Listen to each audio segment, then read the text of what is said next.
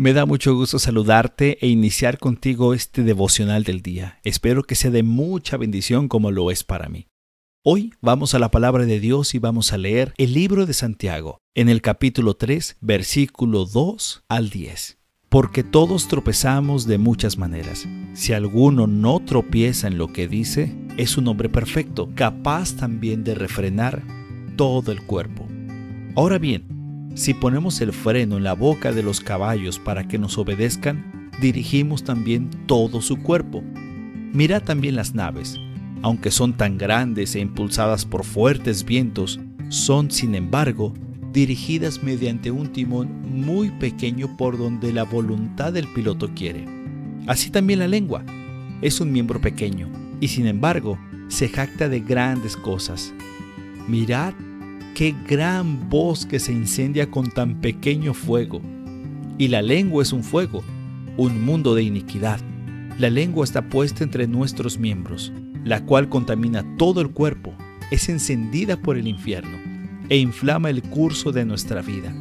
Porque todo género de fieras y de aves, de reptiles y de animales marinos se pueden domar y han sido domados por el género humano, pero ningún hombre puede domar la lengua.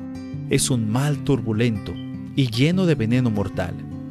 Con ella bendecimos a nuestro Señor y Padre, y con ella maldecimos a los hombres que han sido hechos a la imagen de Dios. De la misma boca proceden bendición y maldición. Hermanos míos, esto no debe de ser así. Qué gran ejemplo y qué directa es la palabra de Dios para hablarnos de un tema específico que es la lengua. Así es. ¿Cuántas veces, no sé si te ha pasado a ti, nos hemos metido en conflictos o has escuchado a alguien meterse en conflictos por el poder de la lengua? Y es que la lengua es poderosa, dice Santiago, que es un fuego que puede incendiar cualquier cosa. Es que una mentira, un chisme, una grosería, una palabra hecha con un sentido de enojo puede provocar en las personas un dolor un daño que quizás va a ser irreparable en ese instante. Santiago compara nuestra lengua como si fuera el freno ese que se le ponen a los caballos, que es capaz de que a través de ese freno puedan obedecer la forma en que se van a mover. Asimismo también Santiago hace la comparación de que nuestra lengua es como ese pequeño timón que dirige el gran barco y ese pequeño timón es el que a la voluntad del piloto se va dirigiendo ese lugar.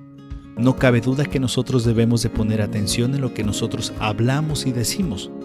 Es importante que de nuestra boca salga bendición y no maldición.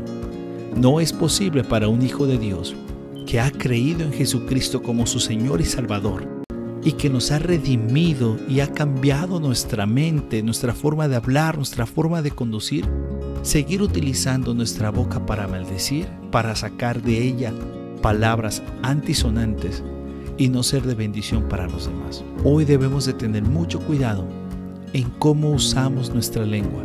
Tú y yo la estamos usando para bendecir, para compartir la palabra de Dios, o la estamos utilizando para agredir, para sobajar a alguien, para tenerlo por mal. Tengamos mucho cuidado cómo usamos nuestra lengua. Así es que tengamos ese cuidado al hablar. Y además, pensemos lo que vamos a decir. En ocasiones es importante decir un perdón a una persona cuando estamos lastimándola a través de nuestra forma de hablar. Debemos de tener mucho cuidado de que lo que realmente nosotros decimos es lo que Dios le quiere decir a la otra persona. Pidámosle a Dios y a su Espíritu Santo que nos ayude a cuidar nuestra boca y nuestra lengua. Que si tú y yo estamos cayendo en ese pecado de maldecir y de pronto bendecir, que Dios nos ayude para que de nuestra boca sea bendición. Que cuando corrijamos sea sin enojo. Que cuando corrijamos sea con la palabra de Dios. Que cuando hablemos la verdad la hagamos en amor pero con la verdad. Y sobre todo, que nuestra boca sirva para compartir el Evangelio. Que Dios te bendiga y que tengas un excelente día.